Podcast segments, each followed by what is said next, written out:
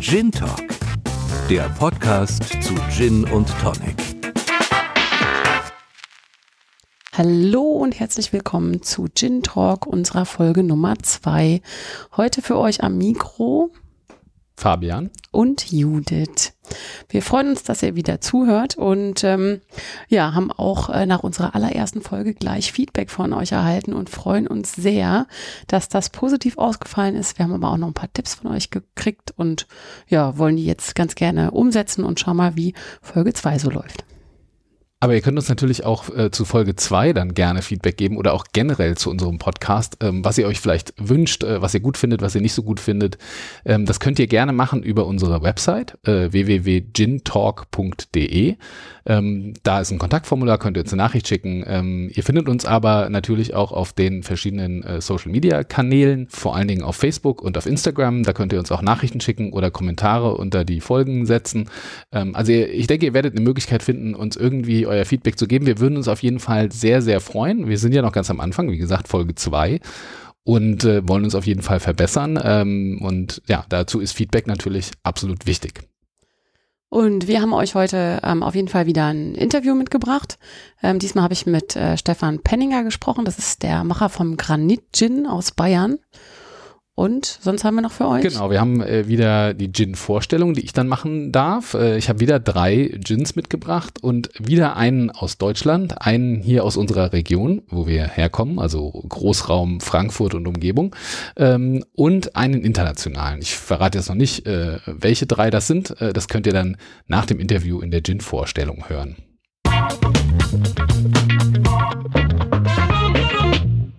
Genau, dann kommen wir einfach gleich zum Interview. Ähm, ich habe mit äh, Stefan Penninger ähm, alle möglichen Fragen gestellt zu seinem äh, Gin und ähm, ja, als erstes ähm, hat er uns aber erstmal ein bisschen was über sich erzählt, ähm, wer er ist und ähm, warum er nach seinem Studium, was er eigentlich fertig gemacht hat, dann doch sich überlegt hat, äh, Brenner zu werden. Ja, mein Name ist Stefan Penninger. Ich bin äh, der Repräsentant der fünften Generation äh, der alten Hausbrennerei Penninger. Ähm, ich habe eigentlich äh, ganz profan äh, was Modernes studiert, also Informationswissenschaften und BWL mit diversen Modulen in Richtung Wirtschaftsinformatik. Äh, habe dann noch mit einer Promotion begonnen in IT-Security, habe die dann aber nicht abgeschlossen und habe mich dann sozusagen auf die Familienwurzeln besonnen und bin in den heimischen Betrieb eingestiegen. Da habe ich äh, quasi erstmal so das Kaufmännische gemacht und diesen ganzen Quatsch, wenn du als Informatiker in sozusagen ins reale Leben eintrittst, was du dann halt alles so machen kannst, so ein bisschen Online-Marketing, so ein bisschen ja Marketing-Gedöns und so weiter und so fort.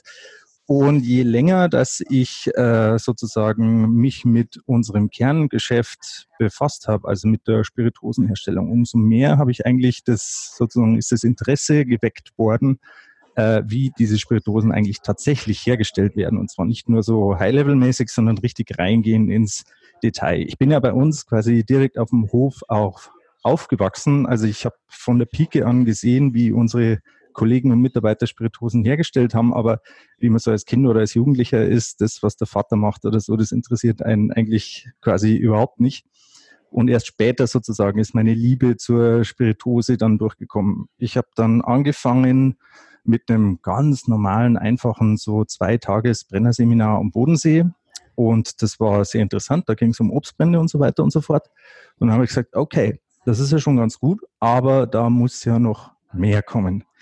Dann habe ich äh, im Jahr drauf, habe ich in Berlin am Institut für Gärungsgewerbe und Biotechnologie einen Destillateuraufbaukurs gemacht. Also das waren dann schon 14 Tage und so alles, was im Endeffekt ein Destillateur in einem schon größeren Betrieb können muss. Also geht es nicht nur darum, wie kann ich äh, Alkohol destillieren, wie kann ich Aromen erzeugen und so weiter und so fort, sondern da geht es auch darum, okay, wie kann ich ein sicheres Produkt verlässlich äh, sozusagen auf den Markt bringen? Welche gesetzlichen Regelungen gibt es da alle äh, sozusagen zu beachten? Und genau, also alles drumherum über Qualität von Wasser, über Dokumentationspflichten, HCCP, diese Qualitätssicherungsgedöns, also alles, was man braucht, um wirklich verlässlich gut äh, sozusagen liefern zu können. Und das war dann auch irgendwann vorbei und äh, ich sah mich äh, gestärkt äh, sozusagen auf den Markt vorbereitet. Aber da war immer noch so dieses Jahr, das kann es ja jetzt immer noch nicht gewesen sein. Und dann habe ich äh, drei Jahre später ich gesagt, okay, jetzt machen wir es aber gescheit. Und ich habe mich dann quasi zur Destillateur-Meisterprüfung angemeldet. Also das ist eine Industriemeisterprüfung, die wird von der IHK in Berlin abgenommen. Dauert wie so übliche Meisterprüfungen anderthalb Jahre mit so einem allgemeinen Teil und mit einem speziellen Teil, der sich aufs Fachliche bezieht. Und habe dann eben von August bis Oktober 2017 in Berlin an eben diesem Institut für Gärungsgewerbe und Biotechnologie meine Destillateurmeisterprüfung abgeschlossen, war da auch der äh, Klassenbeste quasi ähm, was mich sehr äh, freut, weil ich ja sozusagen als Quereinsteiger eigentlich keine klassische Ausbildung als Destillateur genossen habe, sondern mir das eigentlich so ad hoc beibringen musste. Genau, und parallel dazu bin ich halt auch natürlich äh, als Geschäftsführer mit dem ganzen kaufmännischen und, und buchhalterischen und so weiter und so fort, das einen Spirituosenhersteller betrifft, eigentlich in meinem realen Leben in Anführungsstrichen äh, betraut und vertraut. Das klingt nach besten Voraussetzungen, um guten Alkohol herzustellen, um schöne Getränke zu machen. Ähm, du bist, also ich habe mich zuletzt auch mit jemandem unterhalten, äh, die lassen dann oft auch brennen. Bei dir ist ja dann alles in einer Person sozusagen.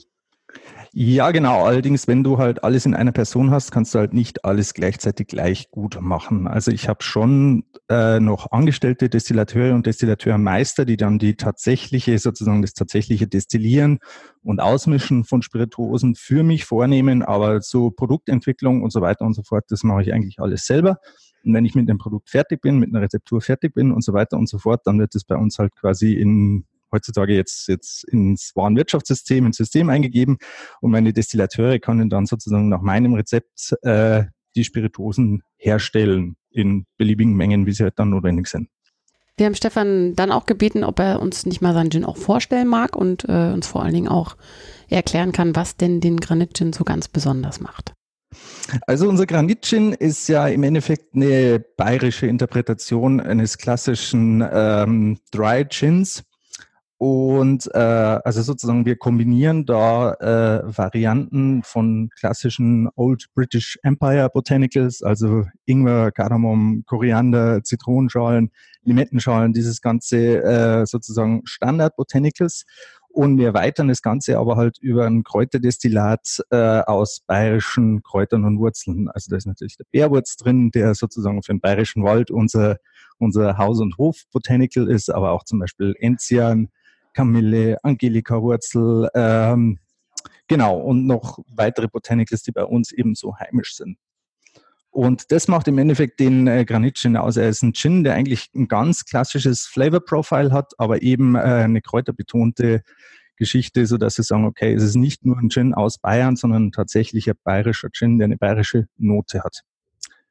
Ähm, Granit Gin deswegen, weil äh, wir ja aus einer Granitanbauregion und auch aus einer Granitstadt kommen. Und deswegen haben wir unseren Granitgin natürlich auch versucht, mit diesem Material sozusagen zu vermählen. Das passiert einerseits, indem wir das Rohdestillat über Granitsteine laufen lassen. Ich sag, ich vereinfache das immer als Granitsteinfiltration. Es ist natürlich keine Filtration im eigentlichen chemisch-industriellen Sinne, sondern es ist sozusagen eine symbolische Vermählung zwischen dem Material und dem Destillat. Und das Zweite ist, dass wir jeder Flasche Granitgin ja so einen kleinen Granitstein mit dran geben, den man so, das habe ich mir ein bisschen von den Whisky-Jungs äh, abgeschaut, den man so ähnlich wie ein Whisky Stone im Tiefkühlfach runterkühlen kann und dann ins Getränk geben und der kühlt dann quasi den, den den Gin Tonic oder so runter aber ohne dass er schmilzt und dadurch das Getränk am Schluss verwässert. Also das sind sozusagen diese zwei Varianten, warum wir mit unserem Granit-Gin und das Material Granit noch äh, verbunden haben.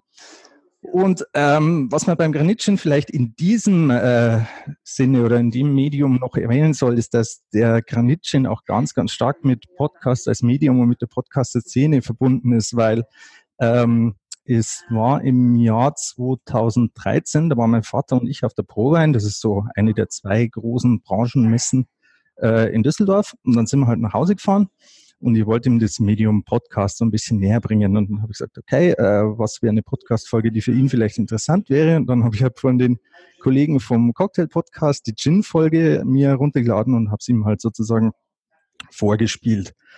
Und ich selber war ja damals noch nicht so nerdig drin, wie ich es jetzt bin. Und da haben wir quasi so erkannt, okay, was die eigentlich machen bei der Gin-Herstellung, ist eigentlich nicht viel anders als das, was wir seit Jahrzehnten machen in der Kräutergeist, in der Kräuterdestillateherstellung. Nur, dass die als Hauptzutat halt den Wacholder hernehmen. Und wir haben eigentlich schon vor Jahrzehnten auch einen Doppelwacholderbrand im Sortiment gehabt. Also warum sollte man denn das nicht auch nochmal machen? Dann haben wir halt gesagt, okay, äh, wäre das vielleicht was, äh, ich war natürlich Feuer und Flamme, weil ich meine, das ist klassische bayerische Spirituosen, äh, Sachen wie Bärwurz, Blutwurz, Kümmel, Obstler und so weiter und so fort. Das ist ja schon ganz nett, aber als junger Menschen hat mich das jetzt nicht sofort super vom Hocker gerissen. Und beim Thema Gin war ich halt sofort äh, hellhörig, weil mir dachte, hey, da können wir eigentlich mal das, was wir können, auch mal zeigen und haben mal was, das vielleicht nicht ganz so angestaubt ist ähm, als Kategorie. Ähm, genau, dann hat es noch ein bisschen gedauert, weil mein Vater war erst gar nicht so sehr Feuer und Flamme. Der hat da immer ein bisschen auf die Bremse getreten und hat gesagt, ja, aber sollen die Leute uns das denn abnehmen, jetzt einen Gin herzustellen und so weiter und so fort. Das ist doch total untypisch für uns. Und das war ja die Zeit, da hat er nicht jetzt irgendwie äh, jeder Kollege und sein Bruder einen Gin auf dem Markt gehabt, sondern das war schon noch was sehr, sehr Spezielles. Also wie gesagt, wir sind ganz, ganz am Anfang von der deutschen Gin-Welle. Und ähm, irgendwann hat, mein hat meine Mama dann gesagt am Mittagstisch, ach, geh weiter Reinhard, jetzt hab dich halt nicht so, überleg mal, wie du noch jung warst. Da haben wir auch nicht lang rumgetan, sondern dann haben wir es einfach probiert. Und ich habe halt monatelang an meinem Vater hin argumentiert und Zahlen und Prognosen und so weiter. Und das hat alles nicht viel weitergebracht. Und meine Mama hat halt diesen einen Satz gesagt und dann äh, hat er gesagt, naja, okay, dann machen wir es halt. Und äh, eben äh, Februar, am Valentinstag 2014, haben wir den Granit Gin dann auf der Finest Spirits in München äh, sozusagen dem Publikum vorstellen können. Also dann auf jeden Fall ein großes Hoch auf die Mama vom äh, Stefan Penninger. Äh, ohne die hätten wir jetzt diesen grandiosen Gin nicht. Ja, auf jeden Fall. Also großes Lob an die Dame und ähm, die Erfolgsgeschichte geht weiter. Also äh, da wurde sich dann wirklich was getraut und äh, tatsächlich wurden sie belohnt für das, was sie versucht haben. Also wir waren, also wie gesagt, mein Vater war zunächst sehr skeptisch und wir haben das auch ganz, ganz konservativ eigentlich erstmal durchgerechnet. Wir haben gesagt, okay, wenn wir im ersten Jahr, wir werden 5000 Flaschen davon verkaufen, dann haben wir so plus minus unser Investment und so weiter herin und wir haben halt quasi gezeigt, dass wir sowas auch können. Und ob das dann auf dem Markt Erfolg hat oder nicht, äh, davon sozusagen, das war, ich habe mir schon was davon versprochen, aber es konnte ja niemand davon ausgehen, dass der Gin in den letzten drei, vier, fünf Jahren also so dermaßen durch die Decke geht. Und wie gesagt, wir haben damit gerechnet, wenn wir 5000 Flaschen im ersten Jahr verkaufen, dann, äh, dann ist das alles super und dann sind wir happy und dann haben wir gezeigt, was wir können. Brot- und Buttergeschäft ist ja unser Penninger Blutwurz eigentlich. Naja, und dann war es so, dass wir im ersten Jahr halt gleich 20.000 Flaschen äh, von dem Gin verkauft haben. Also äh, der Erfolg äh, x-fach äh, übertroffen, die Erwartungen. Aber es geht ja nicht nur um die reinen Zahlen, die wir damals hatten, sondern es ging auch darum, dass wir äh, sozusagen im Markt gesehen haben, wie unglaublich aufnahmefreudig sowohl die Endkunden als auch die Händler, die Fachhändler, äh, die Supermarkteinkäufer und so weiter waren, weil wir sind es halt gewohnt. Äh, wir sind äh, eine Firma, die sehr, sehr viel Umsatz über den Lebensmitteleinzelhandel macht, also über die Edikaner, über die Reves. Und da ist es halt immer so, die sind immer sehr, sehr skeptisch, wenn man mit neuen Produkten äh, daherkommt. Die sagen, ja, Herr Penninger, das ist ja eine tolle Idee, aber Sie müssen, Sie müssen wissen, wir haben keine Gummiregale, wir können nicht alles reinballern. Also äh, zeigen Sie uns erstmal in ein, zwei Märkten, dass es funktioniert und dann schauen wir mal drüber. Und beim Granit Gin oder bei Gin zu der Zeit war das, war das schon was ganz was anderes. Da du eigentlich nur gesagt, ja, wir haben jetzt einen Gin, und dann haben die gesagt, ah ja, cool, super, schicken Sie uns doch mal einen Artikelpass rein. Also ein Artikelpass ist so eine Art ähm, ja, so eine Liste mit den ganzen Spezifikationen eines Produkts, damit die das halt sozusagen aufnehmen können. Und dann haben wir halt den Artikelpass hingeschickt und normalerweise vergehen dann wochenlang gar nichts, dann ruft man hinterher und, und irgendwann kriegt man dann ein paar Testmärkte zugeteilt und wenn das Produkt dann geht, dann geht vielleicht mehr. Und da war halt zwei Tage, nachdem wir den Artikelpass hingeschickt haben, war halt die Freischaltung für die Edeka Südbayern zum Beispiel schon da und wir konnten quasi alle Supermärkte in Südbayern von der Edeka damit äh, beliefern. Also das war was, was für uns vorher völlig undenkbar war. Und mit Gin zu der Zeit und mit dem Produkt hat es halt auf einmal funktioniert. Und ähm, ja, wie gesagt, dann ist der Markt halt erst eigentlich so richtig explodiert und äh, hat uns mit Penninger eigentlich, hat unseren Namen Penninger eigentlich in Regionen bekannt gemacht, wo wir vorher halt eigentlich überhaupt nicht aufgetreten waren. Zum Abschluss unseres Interviews ähm, hat der Stefan dann noch ein paar Tipps für uns, für euch, wie man den Granit am allerbesten mischt, mit welchen Tonics man äh, den besten Geschmack erzielt und äh, ob man da noch Botanicals mit reinpacken sollte. Also ähm, ich muss sagen, dass für mich der Granitchen ganz, ganz hervorragend im Gin Basil Smash funktioniert, eben weil er diese Kräuternote hat, die halt mit dem, mit dem Basilikum wirklich ganz, ganz wunderbar harmoniert. Äh, aber natürlich weiß ich, dass es halt äh, ein Basil Smash ist immer ziemlich viel Aufwand, den mache ich auch nicht jeden Tag. Wenn ich einen Gin Tonic nehme, nehme ich normalerweise ein relativ trockenes äh, Tonic, also zum Beispiel das äh, Schweppes Dry oder ähm, die kräuterlastigen Tonics, dieses Fever Tree Mediterranean oder so, das funktioniert ganz gut. Ähm, man kann das aber auch ganz wunderbar mit ein bisschen lieblicheren Tonic Waters kombinieren, zum Beispiel mit dem Thomas Henry Elderflower oder mit den anderen Holunder Tonics. Und was ich noch ganz gern mache, ist auch unser Signature Drink zum Granitchen. Das ist, man nimmt quasi einen Gin Tonic und gibt noch einen Schuss äh, Schlehenlikör hinzu. Also man macht sich sozusagen in Anführungsstrichen seinen eigenen Slow Gin Tonic mit dem äh, und äh, natürlich idealerweise mit unserem Schlehenlikör. Ähm, und äh, dann hat man noch ein bisschen fruchtige Süße auch noch mit dabei. Also es muss ja nicht immer so hundertprozentig staubtrocken sein. A super Story. Also muss ich sagen, äh, finde ich immer gut, wenn die Leute einfach dann machen äh, und dann so belohnt werden. Und ähm, guter Gin, also ich, ich habe den mal geschenkt bekommen von Freunden, ich finde den echt gut, äh, lecker. Ähm, also tolles Interview, freut mich, dass wir den äh, Kollegen bei uns in Folge 2 äh, als Interviewgast hatten. Ja, Super. War ein sehr sympathischer, sehr sympathisches Gespräch und äh, ich kann den Granit Gin auch nur empfehlen. Ich habe ihn auch schon häufiger probiert. Das ist eine ganz leckere Angelegenheit. Es ist immer wieder unglaublich, was für Geschichten hinter diesen Gins irgendwie stecken. Also ich habe ja heute wieder drei mitgebracht und drei komplett unterschiedliche Geschichten. Mhm. Na dann bin ich gespannt. Erzähl uns doch mal, was du mitgebracht hast. Also, ich habe, ich habe ja schon gesagt, ich habe einen aus Deutschland. Ich finde, das werde ich, glaube ich, die nächsten Folgen so machen. Ich bringe mal so einen aus Deutschland mit, so überregional. Dann gucke ich mal, was hier bei uns aus der Region irgendwie. Da haben wir ja auch einige. Äh, Grasen wir die Region sag mal so, die nächsten zehn Folgen kriegen wir da bestimmt irgendwie auch äh, mit vorgestellt. So ein bisschen, ähm, ja, so ein bisschen Heimatverbundenheit äh, sollen uns unsere Zuhörer hoffentlich zugestehen oder tun sie bestimmt. Und dann einen internationalen. Und ähm, heute ähm, aus Deutschland den Mampe. Und zwar äh, nicht, also Mampe hat verschiedene Gins mittlerweile. Und äh, ich habe mitgebracht den Mampe Kudam 15 Gin. Ähm, zu Mampe äh, muss man eigentlich sich das mal angucken im Internet. Also das ist wirklich toll gemacht. Das ist eine Geschichte. Äh, das ist, da gibt's tolle Videos. Die machen Social Media super Sachen. Äh, der äh, eine Chef, es sind mittlerweile zwei Chefs, die das ähm, wieder, die die Marke quasi wiederbelebt haben. Ähm, der Tom, der, das ist einfach ein Unikat, äh, so, ein, so ein richtig Berliner Unikat. Ähm, wir sind auf den Kudam Gym aufge, äh, aufmerksam geworden, also wir meine ich meine Frau und ich, weil wir mit unseren Kindern in Berlin waren und saßen abends äh, an der Hotelbar und haben gesagt, naja, trinken wir einen Gin Tonic, irgendwas Was hier aus so Berlin. Hotelbar abends mal machen kann. Ja, wenn die Kinder dann quasi im Bett sind und äh, äh, man hat mal ein paar Minuten für sich äh, mal gemütlich äh, noch den Abend ausklingen lassen, schönen Gin Tonic. Ähm, und wir wollten was aus der Region trinken, also aus Berlin. Ähm, den einen oder anderen kannte ich schon. Und dann habe ich gefragt, ja, was gibt's denn noch so? Und dann stand da äh, dieser Mampe und äh, in dem Fall eben äh, der Mampe Kudam 15.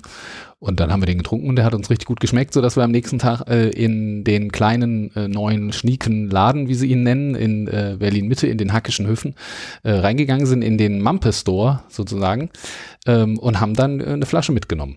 Weil den gibt's auch nur in Mamp, in, in Mampe wollte ich schon sagen, in Berlin zu kaufen ähm, oder online.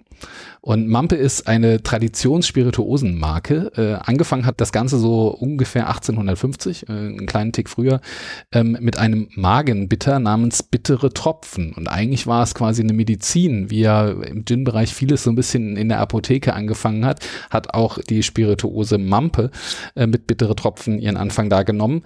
Ähm, die haben über die Jahre und Jahrzehnte ihr Sortiment äh, an Spirituosen massiv ausgebaut, teilweise bis zu 80 verschiedene Sorten an Spirituosen, also alles Mögliche. Ähm, das ging äh, bis in die 1980er ziemlich erfolgreich. Äh, es gibt sogar einen, äh, einen Film äh, mit David Bowie, äh, wo, wo äh, auch ein Mampe-Produkt eine wichtige Rolle spielt. Kann man alles auf der Website sehen. Dann ging es so ein bisschen bergab. Dann wurde das Ganze verkauft an verschiedene Großkonzerne, Dorncard, Behrensen und so weiter und so fort. Ähm, und die Marke verschwand immer mehr von der Bildfläche. Da wurden viele Fehler gemacht ähm, und bis es sozusagen eigentlich in der Versenkung verschwunden war.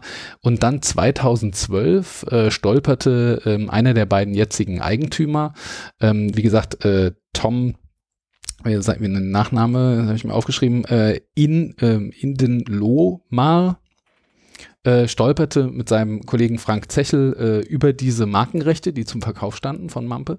Ähm, und dann haben die beiden äh, diese Marke gekauft und sind jetzt dabei, seit ein paar Jahren das Ganze wieder aufzubauen. Die haben Mampes neue Heimat, also die haben äh, mitten in Kreuzberg äh, in einer alten Brauerei den, die Brennerei wieder aufgebaut ähm, und brennen da eben verschiedenste Spirituosen jetzt und, und haben eine coole Location geschaffen, die sie auch vermieten und mit Events und so weiter und so fort, wie man das halt heute dann macht. Macht dann gleich eine Lifestyle-Marke draus und ähm, diese auch, auch Lifestyle ähm, ist die Flasche auf jeden Fall auch. Also wenn man sie sieht, ist sie auf jeden Fall Lifestyle. Ja, sie hat so ein paar Elemente, äh, kann ich gleich noch was dazu sagen. Ähm, was ich auf jeden Fall ganz spannend fand, ist, ähm, warum heißt der, also sie haben äh, mehrere Gins, es gibt den Mampe Standard Gin sozusagen, der ist auch nicht so teuer, ist auch ein ganz guter, mal so ein Einsteiger-Gin. Und dann haben sie ein paar verschiedene Editionen, unter anderem eben diesen Kuhdam 15, der uns jetzt am besten geschmeckt hat. Ähm, und warum heißt der so? Äh, Mampe ging sogar so weit in ihrem ganzen äh, Markenuniversum. In den 1920er Jahren gab es in ganz Deutschland verteilt Mampes gute Stuben. Also im Prinzip so Kneipen äh, von Mampe selber. Ähm, und, äh, und eine war eben am Kudamm 15. Ähm, und dort äh, hat man eben auch in den 1920er Jahren schon Gin äh, quasi verkauft und, und äh, gerade an dieser Location äh, hat man einen besonderen Gin gehabt und nach diesem Originalrezept wurde dann eben jetzt dieser Mampe Kudamm 15 wieder neu aufgelegt ähm, und relativ wenige Botanicals, ähm, eigentlich nur neben Wacholder, äh, Koriander, Kardamom und Zitrusschalen ähm, und ähm, ja, aber ein ziemlich straighter Gin, äh, schmeckt lecker und ähm, die Flasche, äh, Mampe hat äh, verschiedene Spirituosen in dieser schwarzen Tonflasche ähm, und ähm, was besonders äh, markant ist, ist dieser kleine Anhänger oder diese kleine Halskette sozusagen. Mhm. Äh, um den Hals der Flasche äh, ist ein weißer Elefant. Ähm, das kommt daher, dass Mampe äh, zu seiner Hochzeit irgendwann mal zwei Elefanten an den Berliner Zoo gestiftet hatte, nämlich Karl und Mampe, so hießen die beiden Elefanten, benannt nach dem Gründer Karl Mampe. Und ähm, daher dieser Elefant, der ziert auch das Logo und äh, man sagt sich, dass die Leute auch schon diese, weil es die in verschiedenen Editionen gibt, diese Anhänger auch schon gesammelt werden mhm. und so weiter. Also äh, ganz, ganz netter, Idee, äh, ganz netter Fall. Gag. Ähm, was wäre für mich so der Vorschlag, wie sollte man den trinken? Perfect Serve. Ich würde sagen, äh, damit wir ein bisschen äh, in Berlin bleiben, ein schönes Thomas Henry Tonic Water äh, dazu, ähm, weil das auch mit den Zitrusnoten das ganz gut unterstützt und einfach noch ein, ja, vielleicht ein bisschen Scheibe Zitrone oder eine Zitronenschale mit dazu und man hat einen schönen Sommerdrink. Das war Nummer eins. Das war Klingt der, der Mampe Kudamm 15. So, jetzt habe ich hier oben das schöne Siegel. Da ist oben noch so ein schönes Siegel. Das habe ich jetzt gerade mal abgerissen. Naja gut, machen wir da drauf. Pff, klebt wieder. Den zweiten hier aus der Region, ein, ein besonderer Gin, äh, das ist der Soil and Soul Handcrafted Riesling Gin. Ähm, ist jetzt kein äh, Gin, wo man sagt, da steht jetzt gleich eine ganze Marke dahinter, wie bei Mampe, sondern äh, es ist ein Weingut, und zwar das Weingut Trends aus Johannesberg, hier äh, bei uns in der Nähe aus dem Rheingau. Und die haben zusammen mit der Birkenhofbrennerei aus dem Westerwald diesen Soil and Soul Handcrafted Riesling Riesling. Riesling. Riesling Gin ähm, kreiert. Ähm, Sieht auch ein bisschen aus wie ein Riesling. Ja, weil er hat eine etwas andere Farbe. Ähm, er ist etwas äh, gülden, würde ich sagen. Mhm. Ja, äh, weil, das kommt daher, ähm, der wird für acht Monate in einem Eichenholzfass nochmal gelagert, nachdem er äh, destilliert wurde äh, und äh, hat eine Riesling-Infusion bekommen und zwar äh, Riesling vom Johannesberger Vogelsang Riesling Spätlese trocken. Das ist der Wein, der noch dort als Infusion mit dazukommt. Ähm, welche genauen Mengen ist natürlich Betriebsgeheimnis und so weiter und so fort. Auch eine relativ überschaubare Anzahl an, ähm, an Botanicals, Wacholder, Grapefruit, Kumquat und rosa Pfefferbeeren, aber eben noch diese Riesling-Infusion und dann zusätzlich eben noch, wie das im Weinbereich äh, so schon heißt, im Holzfass ausgebaut, also acht Monate in, in diesem Eichenfass gelagert. Ähm, die Flasche ist ja eher eine klassische Flasche, Design, ja, ist jetzt nicht mein Favorite, aber ist okay. Ähm, Soil and Soul, also Boden und Seele, ähm, soll wohl ein bisschen das repräsentieren, was sie in diesen ähm, in diesen Gin reingesteckt haben. Der Riesling äh, braucht einen guten Boden und der Boden macht viel aus für den Riesling, der da drin ist und die Seele braucht man, um, um eben so ein äh, Genussprodukt herzustellen. Ähm, daher leitet sich wohl der Name ab. Ähm, hat 44 Prozent ähm, Volumenalkohol und gibt's hier in der Halbliterflasche. Ich muss sagen, ich äh, bin ein absoluter Gin Tonic Fan, ja klar. Aber bei dem ist es tatsächlich so, den kann man auch mal ganz gut pur trinken. Also ich weiß nicht, ob es jetzt an dieser Riesling-Infusion liegt oder äh, also der hat einfach einen schönen weichen Geschmack, selbst wenn man ihn äh, pur trinkt. Und ähm, ansonsten würde ich empfehlen, ähm, vielleicht ein Fever Tree Mediterranean ähm, weil er hat nicht so viele Botanicals und er kann diese Kräuter von dem ähm, Fever Tree Mediterranean, glaube ich, ganz gut noch ergänzen. Und ähm, ja, da ist Kumquat drin. Kumquat kriegt man ja auch immer mal wieder, jetzt gerade im Sommer. Ja. Oder Grapefruit kann man auch nochmal sozusagen als, ähm, als Zutat nochmal mit dazugeben und dann hat man auch da wieder einen, einen ganz schönen, ähm, ganz schönen Drink. Könnte ich mir so ganz gut vorstellen ähm, oder habe ich auch schon im, im Winter äh, getrunken, weil er eben auch durch diese Eis Eichenfass- und Barrique-Note schon auch so ein bisschen, ähm, ja, nicht nur für den Sommer. Äh, ich hatte den auch schon, kann den auch echt gut weiterempfehlen, im Winter wie im Sommer. Und äh, last but not least, der äh, dritte im Bunde, ähm, ist der oder The Botanist. Ein schottischer Gin, kommt aus einer sehr berühmten Whisky-Destillerie und ich musste vorhin äh, im Internet nochmal genau nachhören auf YouTube und auf bestimmten Webseiten, wie man denn jetzt äh, diese Destillerie ausspricht. Ich bin jetzt nicht so der Whisky-Kenner. Äh, die Whisky-Kenner unter euch werden jetzt ein bisschen lachen. Wahrscheinlich äh, mache ich es jetzt doch falsch, obwohl ich es mir fünfmal angehört habe, wie es ausgesprochen wird. Also die Destillerie heißt Bruchladi, Laddi, Bruchladi. Es wird Bruichladig geschrieben, aber es wird wohl Brui, Buch, Bruichladi ausgesprochen? Okay, also. Ist nicht so wichtig. Der ist, Inhalt ist wichtig. Der Inhalt ist wichtig, aber diese Destillerie ist halt sehr, sehr berühmt äh, für Whisky und die haben eben auch diesen äh, Gin gemacht. Der, die kommen von der Insel Isla, also es ist eine kleine schottische Insel. Und ähm, der The Botanist heißt ja übersetzt der Botaniker. Und tatsächlich ist es so, dass die einen Botaniker angestellt haben in der Destillerie, in der Brennerei, der handverlesen äh, auf der Insel die Botanicals, 22 Stück an der Zahl, einsammelt zu einer bestimmten Zeit. Haben sie auch auf der Website ein schönes Video und kann man sich alles irgendwie angucken.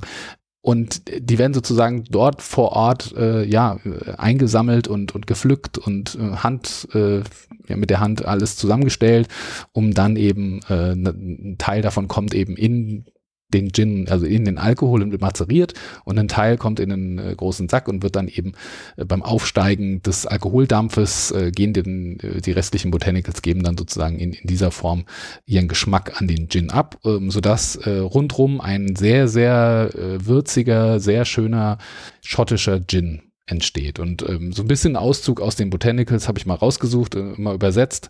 Also Apfelminze, Kamille, Holunder, Ackerdistel, Birke, Ginster, Weißdorn, Heidekraut. Also man merkt schon sehr viel so, man, man, kann sich das so ein bisschen vorstellen, so eine wilde schottische Insel, äh, der Ozean peitscht und, und diese ganzen Kräuter und Wildkräuter wachsen da irgendwie drumrum mhm. und ja. Aber wächst doch ganz schön viel da oben auf der schottischen Insel. Ja, wie gesagt, muss man sich auf der Website mal das Video anschauen, äh, äh was da so alles irgendwie äh, wächst und gedeiht und äh, wie das dann dann in den Gin kommt. Ähm, was ich einfach toll finde, ist diese Flasche.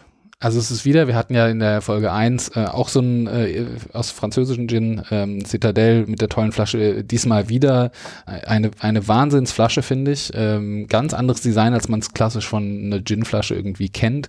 Vor allen Dingen äh, die äh, Begriffe der Botanicals sind in Latein, also die lateinischen Begriffe für die Botanicals sind außen ähm, quasi so, ich weiß gar nicht, was das für eine Technik ist, aber auf jeden Fall sind sie erhaben, die Buchstaben, und sind rund um die Flasche Deutsche sind die ganzen äh, Begriffe wie äh, Tana, Cetum, Vulgare und so weiter und so fort. Also sind die ganzen Botanicals hier außen als erhabene Buchsta Buchstaben äh, auf der Flasche drauf.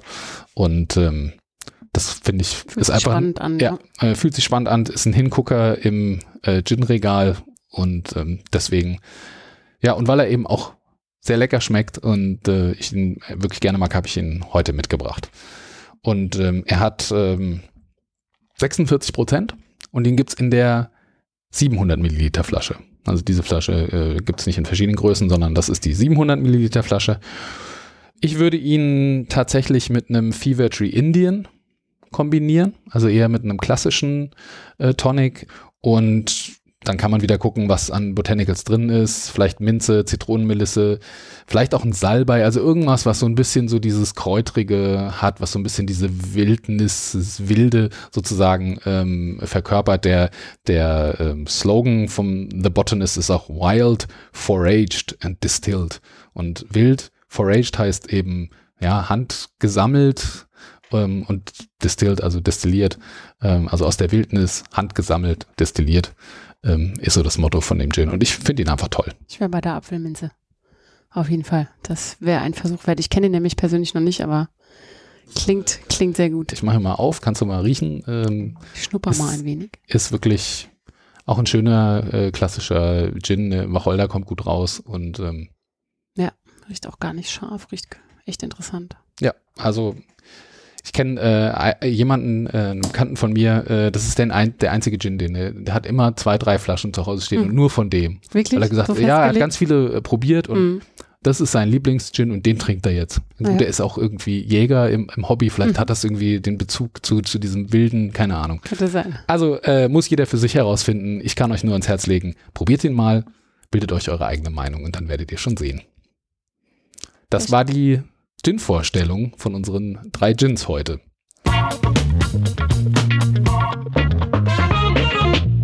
Ja, wir hoffen, es hat euch gefallen. Ihr seid ein bisschen inspiriert, was Neues auszuprobieren. Beim letzten Mal hatten wir hier so als Rausschmeißer äh, den blöden Witz, den ich erzählt habe. Ähm, haben wir heute, hast du heute vielleicht mal irgendwas äh, etwas Intelligenteres oder so? Äh, ja, kein Witz, ähm, sondern ich hätte einen Tipp für euch. Und ähm, zwar, wenn ihr euch für Gins interessiert und oder euch äh, dafür interessieren möchtet, dann äh, hätten wir einen App-Tipp für euch. Die, die App heißt Ginventory. Und äh, genau, da könnt ihr ähm, einfach die Namen von einem Gin eingeben, wenn ihr euch nicht gut auskennt. Äh, könnt euch komplett darüber informieren, äh, was für Tonics kann man nehmen, was für Botanicals.